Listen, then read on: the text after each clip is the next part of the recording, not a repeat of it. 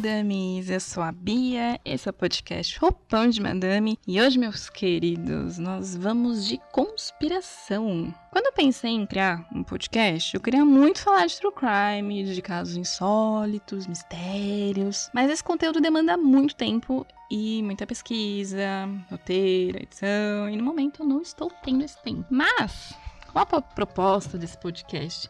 É falar tudo sobre nada? Então, de tempos em tempos, eu posso trazer esse tipo de conteúdo aqui. Dito isso, hoje vamos falar sobre alguns projetos secretos, histórias misteriosas, que, assim, não são tão secretos, são bem misteriosos. Mas vocês entenderam, né? Vamos lá.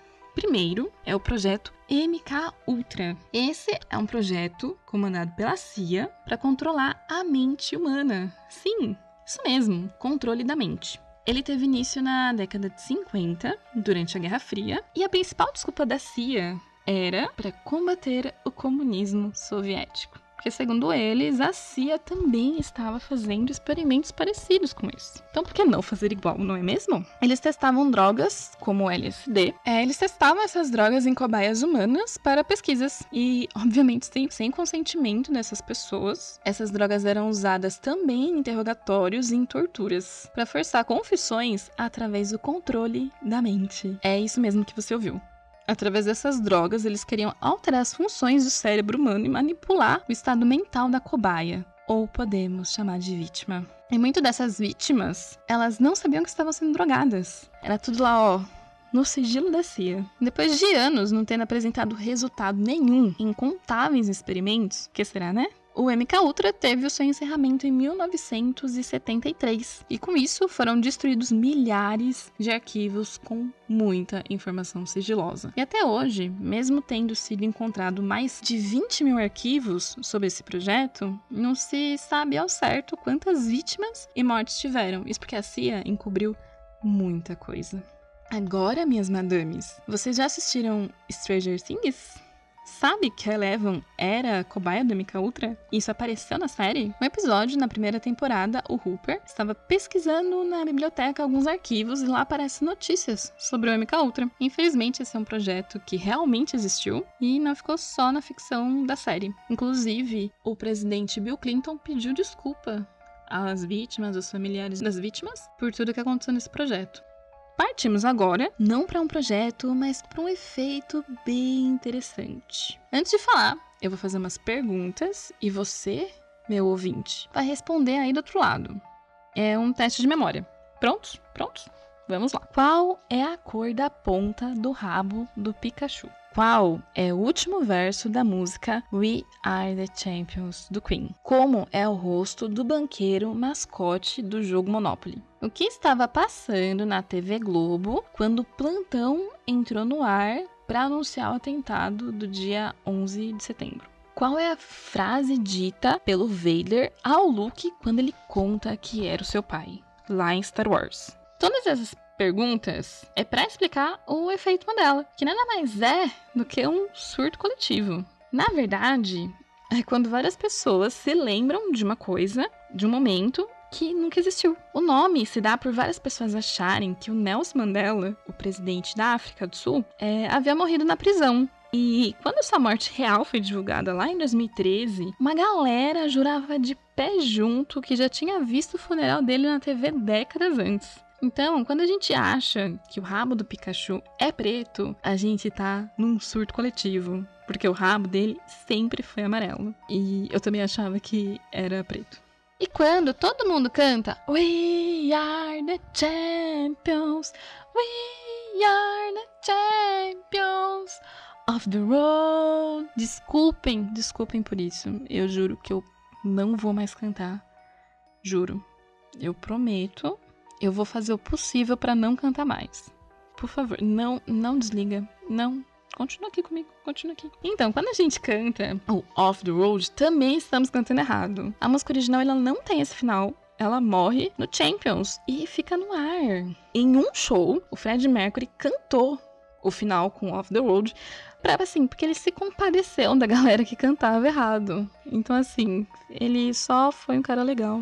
E aí ficou E vocês se lembram do mascote do Monopoly, que é aquele jogo parecido com o Banco Imobiliário? Então, a lembrança que a maioria das pessoas tem é que ele é um senhor banqueiro de bigode e monóculo. Mas ele não tem monóculo, ele só tem o bigode.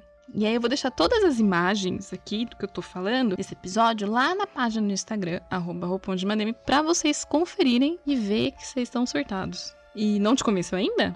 Então tá. Lembra, lá no 11 de setembro, o que você estava fazendo na hora da notícia. Eu estava na escola e a minha mãe foi me buscar e ela queria voltar super rápido para casa. E ela falava assim, bem baixinho: teve um atentado. E aí eu era criança e eu não fazia ideia do que, que era atentado. Pois muito bem.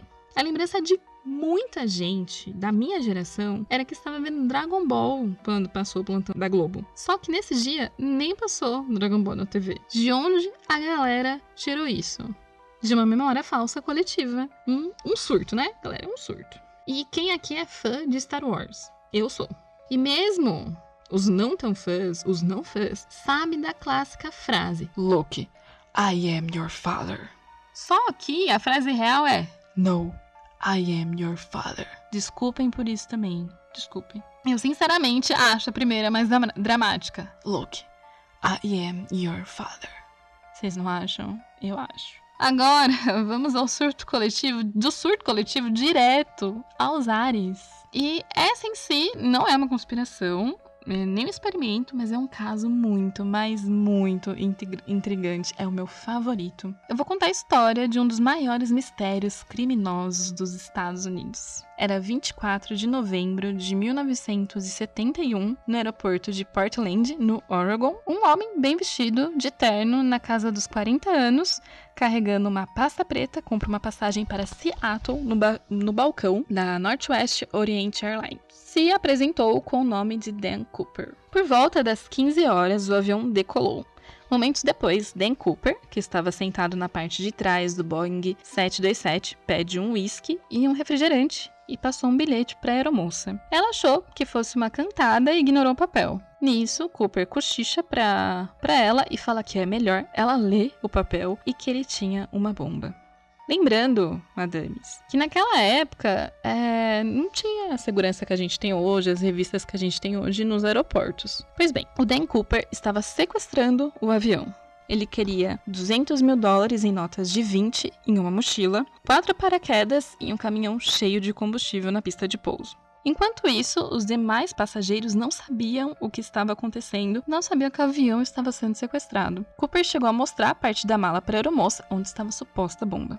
Fizeram o rolê de arrumar todo o dinheiro e o presidente da Northwest autorizou o pagamento e o avião finalmente pôde pousar em Seattle. Só que o plano do Cooper era pegar o dinheiro, liberar os passageiros e voltar a decolar com a tripulação para um lugar que seria indicado por ele posteriormente. E ele, que não era bobo nem nada, deixou todas as janelas das, do avião abaixadas para evitar a mira dos atiradores e pediu os quatro paraquedas para dar a entender que seriam usados pela tripulação. Assim, garantia que todos estariam funcionando. Às 19h40, o avião decolou novamente e o Cooper informou que eles voariam em baixa altitude até o México. Ele estava sozinho no avião, enquanto os outros cinco membros da, da tripulação estavam na cabine do piloto. O Boeing 727 tem uma escada traseira que desce pela cauda do avião e o Dan Cooper abriu essa porta e pulou de paraquedas. Era uma noite fria, chuvosa em uma área florestal.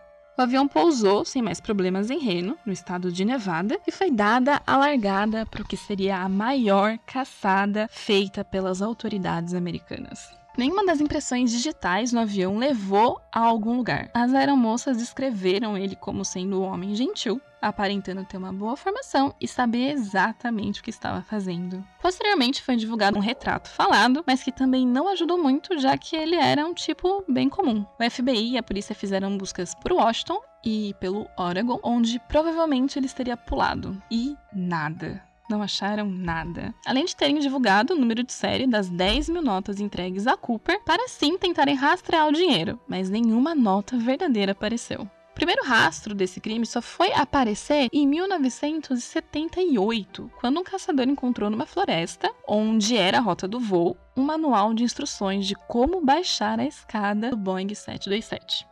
Muito específico, né? Em 1980, um garotinho que estava acampando com a sua família encontrou enterrado perto do rio dois pacotes de dinheiro contendo cédulas de 20 dólares. Posteriormente, o FBI confirmou ser as notas entregues a Cooper. Muitos investigadores até acreditam que ele morreu ao pular do avião. Porém, nunca nenhum corpo foi encontrado. Foram mais de mil suspeitos investigados e nenhuma prova para incriminar alguém. Em 2016, o caso foi arquivado. E se você assistiu a série Loki do Disney Plus, ela faz uma referência ao Cooper. E eu não assisti, eu não sei em que momento aparece, mas agora eu estou muito curiosa para ver. E eu acho que o Dan Cooper não morreu. Se falar para mim que os ETs levaram ele, eu acredito. Mas que ele morreu, eu não acredito. E uma curiosidade, o nome do caso é conhecido como D.B. Cooper, por conta de um erro de um jornalista que divulgou uma matéria onde o nome dele estava como D.B. Cooper e aí ficou.